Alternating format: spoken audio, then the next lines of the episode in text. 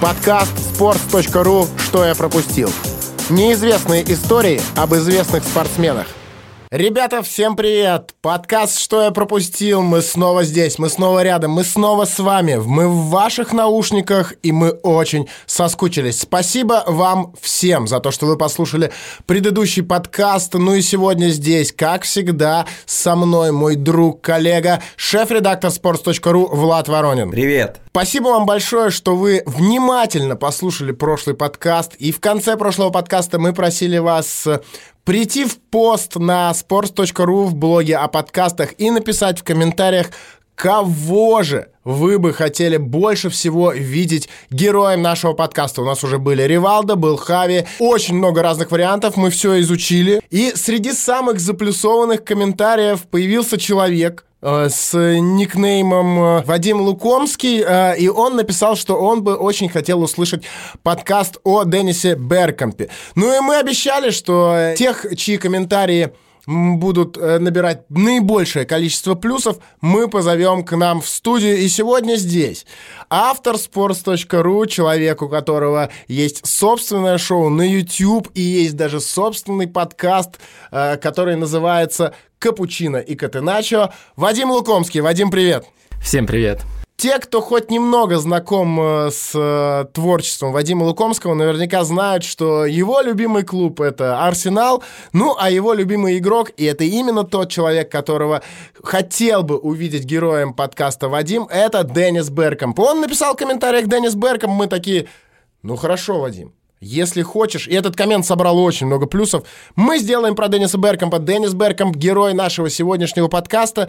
Вадим, слушай, как вышло так, что Деннис Беркомп э, стал твоим любимым игроком? Потому что, ну, я не уверен, что он входит в десятку самых популярных и любимых игроков э, среди людей э, твоего поколения, скажем так. Я не знаю, как ты провел это исследование. В общем, э, когда я начинал болеть за Арсенал в начале нулевых, э, у меня не было явного любимого футболиста, а вот когда уже начал э, проникать в Россию и Беларусь интернет, тогда я начал больше старых матчей смотреть. Меня вообще загипнотизировал сезон 97-98, первый полный сезон Венгера, в котором Арсенал взял дубль и чемпионат и кубок, и я все больше и больше матчей из того сезона смотрел, и так как в, то, в, в тот сезон играл Деннис Берком, но я не помню, чтобы еще один игрок играл на таком уровне банально, вот чисто вот если взять, там, сравнить даже с Месси и абсолютно любым футболистом, э, делая ставку на то, в какое время э, проходит футбол. По вечерам обычно. Да, нет, я имел в виду э, конкретный год, какие там правила, как играют защитники, и я просто не видел футболиста такого уровня второго, поэтому, мне кажется, Беркомп, ну и плюс к этому добавлялось изящество невероятное, то, насколько красиво он играл. Э, я думаю, именно поэтому Беркомп мне так сильно запал. Ну и слушайте, на самом деле о Беркомпе более-менее вот все люди действительно нашего поколения знают, и знают они о нем э, все-таки в первую очередь по Арсеналу, потому что он в Арсенале провел большую часть карьеры, и мы все застали и даже видели э, впрямую, даже многие, наверное, видели матчи Арсенала с участием Беркомпа. Поэтому мы сегодня в нашем подкасте, а подкаст у нас «Что я пропустила», здесь мы рассказываем о каких-то моментах э, из жизни игроков, о которых вы, возможно, не знаете. Мы расскажем, наверное, больше о первой половине его карьеры, первой половине его жизни, жизни. Ну и давайте начнем, наверное, с э, детства Денниса. Там сразу начались у него приключения. Вы вообще задумывались, почему Беркомпа зовут вот так, Деннис? Его папа, который вообще-то был электриком и сам играл в футбол там, на любительском уровне и не стал э, профессионалом, часто включал футбол, из-за этого, собственно, семья воодушевилась, влюбилась в игру, и его любимым игроком был Деннис Лоу. И Денниса Беркомпа назвали в его честь. Но имя, если бы оно осталось в оригинальном написании, то есть с одной буквой «Н», звучало бы по-девчачьи. Братья его считали, что он был бы похож на девочку, его бы травили везде. И так добавилась для полного правильного звучания вторая буква «Н», сдвоенная, и такое полное имя Деннис. Как писал сам э, Деннис Беркомп, э, любимым футболистом у него э, был Глен Ходл. И нравился он ему в первую очередь из-за офигенного контроля мяча. Меня не интересовал дриблинг, финты и голы. Контроль. Это было моим интересом. Мне нравилось, как он ловил падающий сверху мяч на ногу и контролировал его. Мгновенный контроль. Ох, этот прием. И не просто так я э, рассказал об этом Глене Ходли и о том, что Беркомпу нравился именно контроль мяча больше всего, потому что это отразилось и на желании Беркомпа научиться офигенно контролировать мяч. И недаром, недаром первая глава автобиографии э, Денниса Беркомпа называется «Стена». Беркомпы жили в рабочем э, районе Амстердама, который называется Босен-Ломер. Э, мы уже говорили, что папа работал электриком, денег у них э, было не так много. Беркомп очень много свободного времени проводил на улице и просто бил мячом в стену. Это была кирпичная стена, он просто представлял, что одна линия кирпича это, например, перекладина, другая э, линия кирпича штанга, и он их так двигал в голове. Штанга находилась все выше или ниже, и он просто направлял мяч, то бил, то давал передачи, следил за отскоком, дать передачу после двух отскоков, дать передачу верхом, дать передачу низом. А что будет, если я там сначала отпасую левой ногой, потом правой? Просто стоял и часами набивал, снова и снова. Набивал, и... в смысле, бил в стенку, да. мяч отскакивал, бил в стенку, да. Мяч отскакивал. Работал да? над приемом, э, изучал вообще, как, как ведет себя мяч в разных ситуациях. Первая глава автобиографии начинается э, с описания этой ежедневной практики. Он пишет, будучи ребенком, ты просто пинаешь мяч об стену. Ты не думаешь о пасе, тебе просто нравится сама механика этого действия, удовольствие, которое это приносит. Позже я бы сказал, за каждым пасом должно стоять сообщение или мысль. Это было во мне с самого раннего возраста, в моем теле и голове. Когда я пинал мяч об стену и пытался попасть в определенный кирпич или пытался принять мяч определенным способом. Ты всегда играешь. Я не был одержим, я просто был заинтригован тем, как движется мяч. И именно вот э, эта история с э, ежедневными ударами в отдельные кирпичи, в тот или иной, э, дала Беркомпу, ну, немало в его жизни, и в первую очередь, э, что касается контроля и обработки мяча. На самом деле, до сих пор, и не только в Нидерландах, э, но и э, в России, и наверняка вы встречаетесь с этим ну, постоянно, миллионы пацанов пинают мяч в стенку, принимают его, снова пинают, снова принимают, таким образом, ну, они, может быть, даже об этом не подозревают, но таким образом они оттачивают мастерство, оттачивают вот тот самый прием мяча. Ну, очень часто это происходит до тех пор, пока их не прогоняют жители дома. Я сам помню, как э, в детстве выходил во двор, пинал мяч, и выходила такая злая бабка, орала на меня, «Ну пошел отсюда, ва! Что ты мне прямо в ухо долбишь каждый вечер?» Ну и да, и мне приходилось э, уходить э, со двора, потому что э, бабка действительно была злая. Но, ребята, во всех проектах ПИК, а это ведущий российский девелопер, Современные футбольные коробки, они там есть э, буквально в каждом проекте, расположены так, чтобы никому не мешать. А в закрытых дворах-парках нет машин, но зато есть и детские площадки, и зоны для воркаута, в общем, максимально комфортно. В Москве и в Московской области у компании уже больше 40 проектов, еще 20 по всей России. Обо всех преимуществах я вам здесь э, сказать не смогу, иначе просто длины подкаста не хватит. Заходите на сайт pic.ru и там сто процентов найдете двор своей мечты. Все еще детство а, Денниса Беркомпа. И, кстати, вот э, у него спрашивали, кого из э, тренеров э, его карьеры он считает главным, тем, кто повлиял больше всего. И, естественно, там среди всех в первую очередь называют Йохана Кроева, конечно, говорят, а Луи Ван Гале и Венгере. Но Берком говорит, что я не продукт кого-то из тренеров. Моими лучшими тренерами были те, кто давали мне делать то, что я хочу. А это как раз Кроев, Венгер и э, Гус Хидинг, кстати, не Вангал.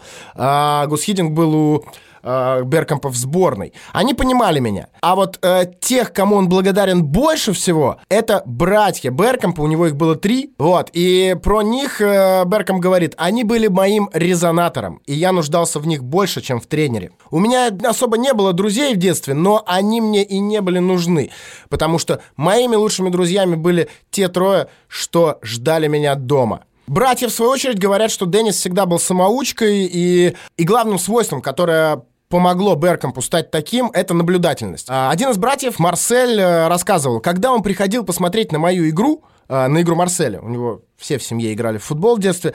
Он замечал мельчайшие детали. Впоследствии он всегда мог рассказать, как именно развернулась ситуация и кто где стоял. Деннис был очень наблюдательным. Он играет в гольф, но никогда ему не обучался.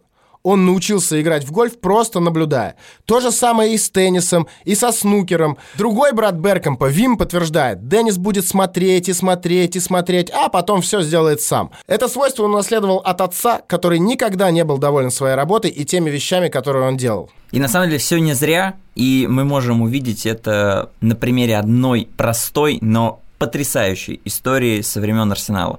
Да, ребят, вот эта история, Влад знал о ней когда-то до этого, а я вот узнал о ней буквально сегодня, и я был в шоке. Честно, это такая офигенная история, и я завидую вам, что вы ее сейчас услышите, возможно, впервые. Это просто супер. Представьте, молодой Робин Ван Перси, база Арсенала, тренировка закончилась, вроде бы все свободны. Робин Ван Перси заходит в джакузи. В этой комнате три обычные стены и одна просто окна в пол. То есть прозрачная, прозрачная такая стена. Через это окно видно все, что происходит на поле. И Робин Ван Перси видит, что Деннис Беркомп уже такой можно сказать, ветеран. Важно, что Робин Ван Перси лежит и наслаждается в джакузи и смотрит вот, да. в окошко. Он да. смотрит в окошко, лежит такой в джакузи, кайфует и видит, что Беркомп на поле тренируется с тренером по физподготовке, и еще с парнем там лет 15 и, и еще одним парнем постарше 16-17. Видит, что Беркомп выполняет сложное упражнение, там надо принять мяч, ударить и сделать пас на скорость. Беркомп выполнял все настолько прекрасно, что Ван Перси, во-первых, поразился, что он это делает после тренировки, не ошибается, и он решил, я выйду из джакузи только когда он ошибется. Ну и что же случилось? рассказывает Робин Ван Перси. Этот человек, да он просто странный. Он был травмирован, восстанавливался, и тренировался с двумя парнями и тренером по физподготовке. Занятие длилось 45 минут, но все передачи Денниса были идеальными. Он не сделал ни одной ошибки. Он все сделал на 100% по максимуму. Сильнейшие удары, контроль, розыгрыш, дальние передачи. Это было прекрасно. Для меня это искусство. Мои пальцы сморщились от воды, но я остался в джакузи. Я сидел и смотрел, ожидая единственной ошибки, но он не сделал ни одной. Кто не в курсе, Робин Ван Перси до сих пор лежит в джакузи и ждет, пока Деннис Берком ошибется.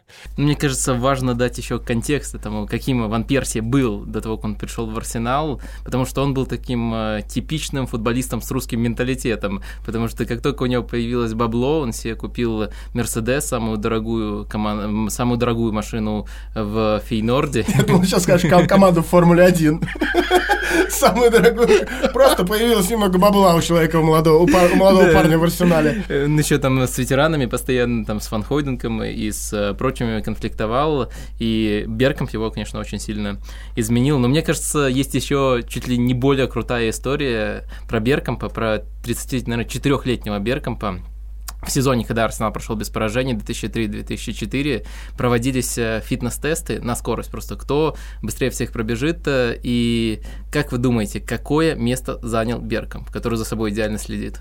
Третье. Угадала. Третье место Беркомп в Арсенале, где там играли Эшли Коул, э, Вильтор, Пирес, Юнберг, Анри. Его только два человека обогнали, это Анри и Пенант. По-моему, ну, меня вот этот факт тоже постоянно э, очень будоражил. Прыгаем мы по карьере Беркомпа, и снова давайте обратно в Аякс. Поразительная карьера у Беркомпа, только вот представьте, в 12 лет он встретился на тренировке с Йоханом Кройфом ну, то есть таким визионером, человеком, который все видел наперед, теоретик, философ, как угодно его можно называть. Берком только а, оказался в Академии Аякса, и на тренировку приходит Йохан Кройф, который в то время был главным тренером. И он просто заменил одного из тренеров Академии на, на это занятие. Он даже лично общался с Беркомпом, и потом Деннис спустя годы вспоминал вот этот совет, что просто играй в свой футбол и наслаждайся. И вот этот совет, который он услышал э, в 12 лет, не просто запомнил, он реально его через всю карьеру пронес и до сих пор продолжает на, на эту тему очень много говорить, что вот установка играть и кайфовать, она ключевая для него в карьере, и это такой ключ для понимания Беркомпа футболиста в целом. Ну и Кроев тоже отзывался же о Беркомпе исключительно положительно всегда, говорил, что это один из тех игроков, с кем у него какие-то особые отношения. Он принадлежит к избранным наряду с Ван Бастоном, Ван Схипом и Райкардом. Это умные футболисты, говорил Кроев про них. Все просто. Надо играть головой, а ноги призваны лишь помогать. Вот это, по-моему, гениальная фраза, и она абсолютно отражает вот это видение футбола, которое было у Кроева. Если не будешь включать мозги, а полагаться только на ноги, этого будет недостаточно. Это, кстати, перекликается с э, нашим прошлым подкастом э, про Хави, который говорил, что, ну, типа, вот есть вот эти бегущие игроки, а думающих игроков, когда я только начинал, вообще почти не было. Почему игроку приходится догонять мяч? Возвращаемся мы к Кройфу. Потому что он стартовал слишком поздно. Будь внимателен, включай мозги и правильно ищи позицию на поле. А если твоя позиция была неправильной, значит, ты опоздаешь. Так вот, Беркомп никогда не опаздывал. Э, вот э, этот кусок, который я сейчас э, зачитал, мне кажется, можно вырезать и э, включать в любой футбольной школе прямо с детства, перед каждой тренировкой э, пацанам, которые э, начинают играть в футбол. Потому что вот это, вот лично для меня, это и есть э, олицетворение того футбола, э, который хочется видеть э, в мире, ну и, конечно, в России тоже. Но у меня есть еще более любимая цитата Кроева про Беркомпа. Он говорил, если мне скажут гитарист, сразу думаю о Кити Ричардсе, если скажут художник, а я не Вермеери, а если скажут футболист, о ком? Лионель Месси? Нет, Деннисе Беркомпе. А, я не догадался. На самом деле, не всегда так восхищались Беркомпом, а еще иногда делали вид, что он не нравится. На самом-то деле восхищались. Восхищались, но делали вид, что он не нравится, чтобы он был еще лучше, и восхищаться можно было еще сильнее. Я, кстати, сейчас вот о чем подумал. Мы уже сколько говорим, сколько рассказываем о Беркомпе, и мы еще даже не дошли до того, как он попал хотя бы в, э, ну, в свой первый клуб. То есть он пока еще у нас в академии, а мы уже о нем э, рассказали, ну, столько всяких интересных историй и фактов. И вот Беркомп уже э, дотягивает до уровня молодежной команды А1, то есть это главная флагманская молодежная команда, до которой вот остался шаг. И ты Аякса. Да, Аякса. Но тренерам казалось, что он так как-то робко, нерешительно действует на поле и не, не всегда везде дорабатывает, э, добегает сзади, недостаточно настырен впереди. И просто однажды помощник Кройфа Тони Брюинс подходит к Беркомпу и говорит, парень, ты отправляешься на месяц команду А2. Важно понимать, к тому времени он уже какое-то время в этой молодежке играл, Да. и его решили из этой молодежки перевести на уровень ниже. на уровень ниже из-за того, что якобы у него недостаточно мотивации. Еще важная деталь, которую нужно понимать. Его не просто сослали в молодежку А2, его поставили с места правого вингера на место правого латераля. Играть в обороне, отбирать мяч, подключаться, конечно, к атакам, но в большей степени играть сзади. Тренеры просто хотели, чтобы он увидел, что, что бывает, если атакующий игрок недостаточно активно работает, сколько всего лишнего сваливается на защитника. Считается, что это повлияло на Беркомпа, сделало его психологически сильнее. Деннис э, этот месяц в команде А2 отыграл, вернулся в основную э, и, ну, в смысле, в основную команду своего возраста, в молодежку. Вот, и тут снова у него потрясение. Э, В перерыве матча против какого-то матча этой молодежки тренер э, сообщил ему, что убирает Беркомпа с поля. Берком знал, что он был в порядке, что за вообще э, чушь, прям расстроился. Но тренер успел расстроиться, как он позже писал. Но тренер э, качественно выдержал паузу и сказал, Потому что с завтрашнего дня тебя переводят во взрослую команду. 17-летний Берком попал в основу. Понятно, что он все еще учился в школе. Э, И тут показательно еще одна история, которая ярко характеризует и Беркомпа, главного героя нашего подкаста, и Йохана Кроефа, который борется за роль второго плана э, в нашем подкасте. Четвертьфинал Кубка Кубков. Э, Аякс играет против Мальмы, играет в Швеции. Беркомп накануне, что ли, он сдавал экзамен в школе, и поэтому с командой не, по- не поехал, не полетел. Э, приехал чуть позже, но так и не вышел на поле. Через 4 дня ответный матч. Э, Перед матчем Беркомпу э, какой-то тренер, там, пятый-шестой, собрал целое досье на э, игрока соперника, на э, человека по фамилии Персон, такого э, уже ветерана. Прям там все было расписано, как он будет играть, какие у него слабые стороны, как Беркомпу сделать так, чтобы проблем с ним было как можно меньше. Беркомп очень сильно удивился такому подходу к работе. У меня в одно ухо влетало, из другого вылетало. Э, мне все это было не нужно, э, говорил это. И что самое интересное, Йохан Кроев, э, главный тренер Аякса, можно сказать, что поддержал э, Беркомпа, сказал, слушай, этот защитник старый пердун, медленный и бесполезный, ты намного сильнее его. Вот в этом э, был весь подход э, Йохана Кроева. В том, чтобы назвать соперников старыми пердунами? Ну тут-то я не совсем об этом говорил, Влад. Я говорил, э, Кроев говорил, я всегда говорил моим нападающим, что они сильнее оборонцев. И я хотел, чтобы Беркомп забыл о стадионе, зрителях, камерах, кубке, чтобы он просто переиграл соперника. Так и получилось. 3-1 матч закончился, э, но Беркомп попраздновать не успел. Э, утром у него уже был новый экзамен в школе. На самом деле такие приемы ему действительно часто были свойственны. Он хорошо закладывал общую философию. Не надо смеяться серьезно, но общую философию на, на все влиял. Но Ну, на, ме- вот он но- говорил, но- что- но на мелочи он иногда забивал. В Барселоне тоже была история, там игроки у него спросили, как, как нам обороняться при стандартах. Он говорит просто, сами разберитесь. При этом он никогда бы не сказал, если бы... Не сказал то же самое, если бы у него спросили, как нам разыгрывать мяч от э, вратаря. Там все было предельно понятно, там он э, изменил вообще э, наше восприятие футбола. То есть он любил э, общую философию закладывать, все менять. А вот такие мелочи, ну, что вы лезете ко мне с этими мелочами?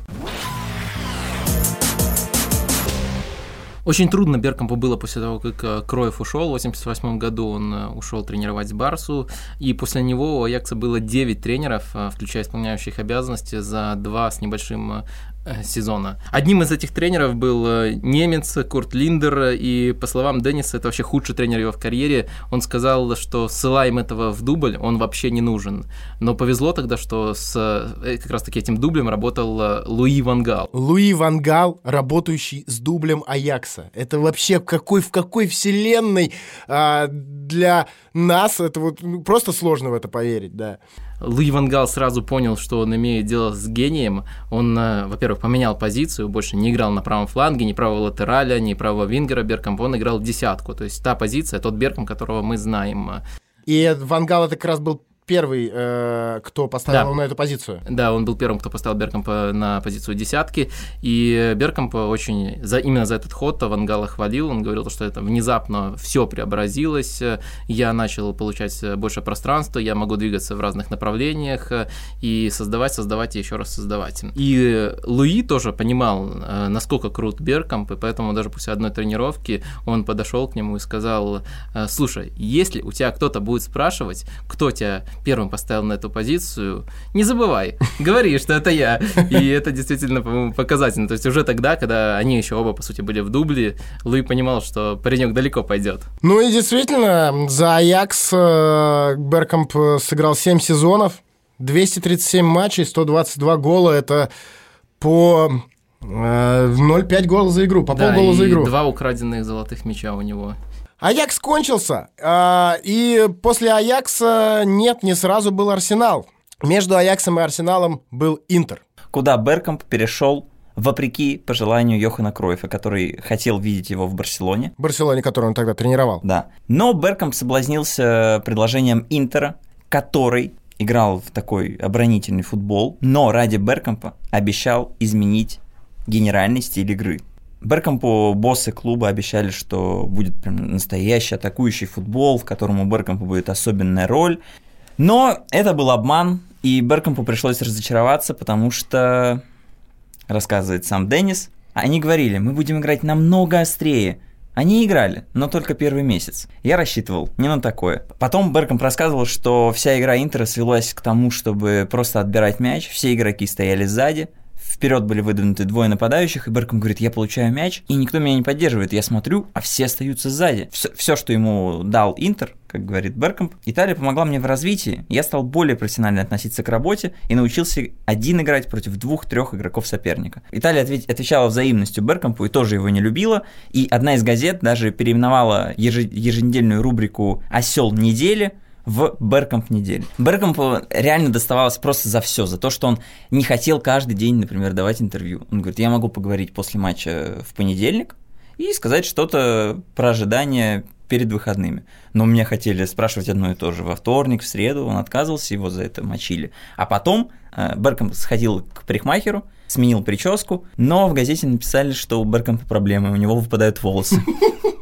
И Деннис понял, что надо валить. Ну, наверное, было и хорошее в Италии. Он там познакомился с Мино Райолой, который был переводчиком, когда оформляли его трансфер из э, Аякса в Интер.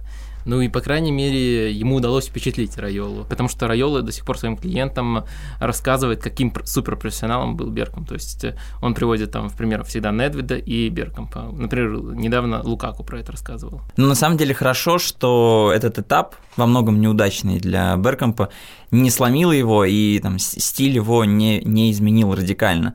И несмотря на то, что там приходилось как-то действовать не совсем в, аяксовском стиле, Берком себе не изменял. И это важный мотив вообще во всех его рассуждениях про футбол. Он здесь напоминает немного Хави, он любит рассуждать про философию и говорит, я хочу быть оригинальным, я хочу, чтобы Аякс и голландский футбол были оригинальными. Мы жили и развивались так целыми веками. Корни этой установки еще в Средневековье. Наши великие художники были оригинальны, они никого не копировали. И если мы хотим доминировать в футболе, мы не должны сдаваться после первой неудачи. И Берком, когда уже потом стал тренером, часто говорил на индивидуальных занятиях с форвардами, ищите приключения, не бойтесь играть в футбол, не бойтесь рисковать, ничего не выжидайте, никакой нерешительности, только вперед. И, наверное, хороший пример этого то, как э, Берком, по сути, спас карьеру Дони Ван Дебека. Дони Ван Дебек сейчас играет в Аяксе, как раз-таки на позиции Беркомпа под нападающим. Наверное, открытие этого сезона, главное открытие этого сезона.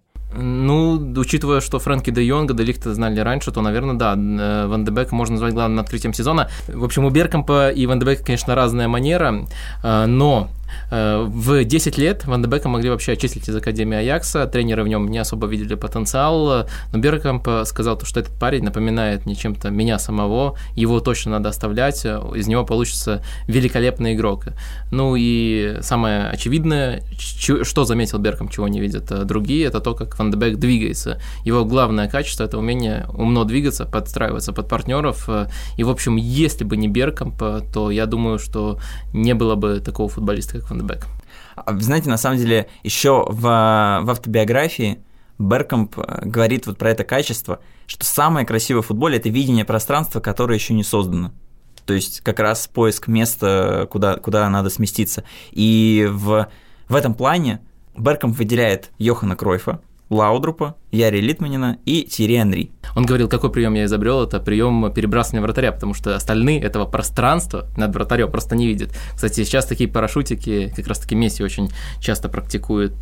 Когда он объяснял свой трансфер в премьер-лигу, он говорил то, что я перехожу, потому что уверен, что в Англии у меня будет больше пространства. Когда свой легендарный гол Аргентине объяснял в 98-м, тоже говорил то, что это просто э, за счет этого приема я хотел создать себе пространство. И самое, наверное, забавное, то, что даже когда он боялся летать на самолетах, все было из-за того, что там мало пространства. Да, Деннис Берком боялся летать на самолетах. И, если честно, я думал, что мы эту тему опустим, потому что все про нее знают. Первая ассоциация у многих людей с Деннисом Беркомпом – о, это тот чувак, который боялся летать на самолетах. И я зашел на Википедию. Конечно, там э, достаточно большой э, блок посвящен тому, что Берк... а вот этой аэрофобии Беркомпа. И э, среди причин называется э, то, что в 89 году у Беркомпа в авиакатастрофе погиб его друг, э, и Беркомп по счастливой случайности не оказался в этом самолете, хотя должен был там лететь. Ну а потом э, перед чемпионатом мира 94 года э, он летел э, в самолете, и один из журналистов шутил, что у него с собой бомба.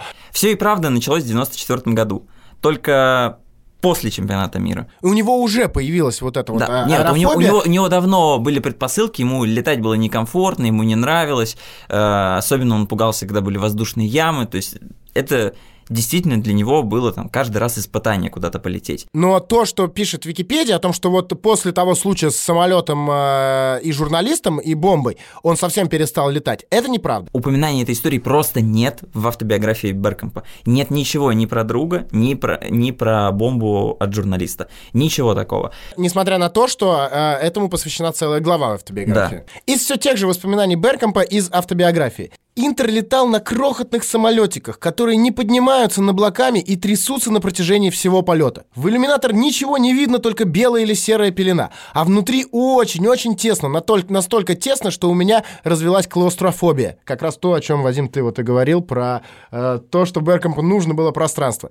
Трудно даже пошевелиться, и вот сидишь и дрожишь весь полет. Я чувствовал себя настолько ужасно, что однажды решил, все, больше не хочу повторения этих ощущений. Последней каплей терпения стал предстоящий выезд во Флоренцию Флоренцию. После 94-го, там, на границе 94-95 годов, это, все это закончилось, Деннис стал добираться на выездные матчи на машине. На какие-то матчи он... На поезде иногда да, или на машине? где-то на поезде, где-то на машине.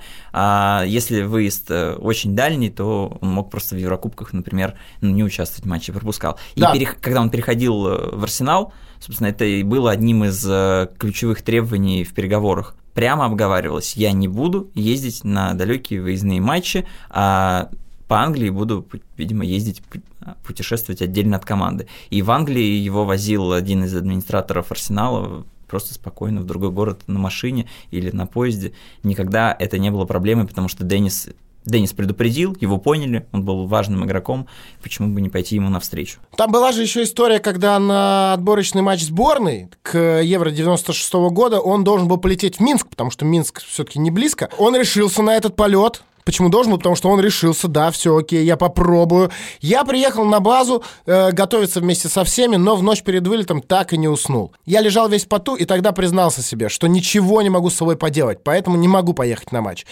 И все, именно тогда я принял окончательное решение. В разговоре с врачом команды э, и главным тренером, а им был Хизинг, кстати, э, я объяснил ситуацию и подытожил. Больше я никогда не буду летать. Деннис досрочно завершил карьеру в сборной, его уже не было на чемпионате мира 2002 года в Японии и Корее, потому что перелет туда был бы просто невыносим, слишком далеко, слишком долго. Последний крупный турнир Денниса Беркомпа – это Евро 2000. На самом деле, Беркомпа еще очень много спрашивали, насколько сильно это на него повлияло, потому что команда на самолете добирается быстро, а если ты едешь на поезде или тем более на машине, дорога занимает больше времени, ты сидишь, какая, какое бы ни было большое пространство в машине, ты все равно скован, мышцы затекают, ну как-то, наверное, это влияет на, на игрока. Но Берком говорит, нет, вы знаете, я вообще будто раскрепостился, освободился. Раньше я мог за три дня до матча переживать из-за того, что предстоит лететь, а во время матча вообще думал о том, что вот-вот нужно лететь назад. И это мешало мне наслаждаться футболом. Он же даже во время матча э, периодически см- смотрел, там не, не был увлечен игрой, а смотрел в небо и ждал, не пойдет ли там, может быть, дождь или, дождь или гроза будет, и э, перелет э, заменят там на поездку на поезде или хотя бы перенесут на попозже. Вот настолько, представляете? И это, ну, естественно, это отвлекало его от игры. Да, и он говорит, это мешало мне наслаждаться футболом. Так что у меня было два пути. Либо терапия, которая растянется на долгие месяцы или годы, или отказ от перелетов вообще. Ну и, естественно, прозвище «Нелетучий голландец», вот оно оттуда пошло, а это вы все знаете и так. У нас с вами очень объемный подкаст получается, просто нереально. Мы ни слова не сказали про Англию и про Ар- про Арсенал. Э, давайте так, с каждого из, из вас, э, Влад, с тебя и Вадим, с тебя, по одной истории о Беркомпе из Англии, и все, и расходимся. Ультра короткий факт про величие Беркомпа в Англии. В 97 году программа Match of the Day, которая выходит на BBC и подводит итоги тура, подвела итоги голосования за лучший гол месяца. Первое место Деннис Беркомп, второе место Деннис Беркомп, третье место Деннис Беркомп. Все, все, что нужно знать. Да, как раз после этого месяца легендарного, э, наверное, самый известный фанат Арсенала и писатель Ник Хорнби, который написал «Футбольную лихорадку», он э, спросил, э, точнее, точнее, написал у Беркомпа, что есть третья нога, ну и так Беркомпа в тот сезон, конечно, хвалили. Даже мы уже сегодня успели похвалить, это, наверное, его лучший сезон, 97-98. И в этот э, сезон еще один супергол уместился. Гол ворота Сандерленда. Не в этот месяц, то есть он весь год клал такие супер шедевры. И после того гола тренер Сандерленда Питер Рид сказал, я аплодировал ему, позабыв о том, что я тренер Сандерленда. Это, действительно, по-моему, уникально, и так, так- такого, наверное, ни с одним другим футболистом не случалось. Но вообще, мне кажется, Беркомп, то, что он сделал, придя в Арсенал, это революция, настоящая революция в Англии, он прямо с первого же дня сказал, ребята, не надо мне пасовать слабо, фигачьте со всей силы, я обработаю. И, в принципе, до того, как Венгер пришел в Арсенал, Арсенал так и играл, просто фигачил со всей силы на Беркомпа, даже если это хороший игрок, вроде Яна Райта, Ян Райта там восхищался. Я просто на 40 метров ему отдаю, он как-то обрабатывает и забивает. Ну, не зря же он все детство провел рядом со стенкой. Да, не зря, не зря со стенкой провел. Ну и в итоге еще, наверное, важно отметить, что такой позиции до Беркомпа в Англии не было. Все играли 4-4-2, Беркомп пришел, стал таким полунападающим, полудесяткой, и все это начали копировать потом. В общем, он во всех планах уникальный. Как ты думаешь, если людям понравится, если мы наберем э, комментов под этим видосом, наберется тут еще на один на подкаст про Беркомпа в Арсенале? А, да, я сам напишу комменты. Сколько, сколько скажу, только надо. Да, да, да, да. Ну не, ну, ребят, реально, можно говорить еще очень долго, но давайте, если вам э, в таком формате, в формате э, трех человек в этой студии, которые обсуждают Денниса Беркомпа, понравилось, если вам было интересно, пишите в комментах, я думаю, э, спустя какое-то время с удовольствием соберемся и отдельно про Беркомпа в Англии поговорим. Не проблема. Э, финально, буквально один вопрос. Где Берком сейчас? Я о нем не слышал давным-давно.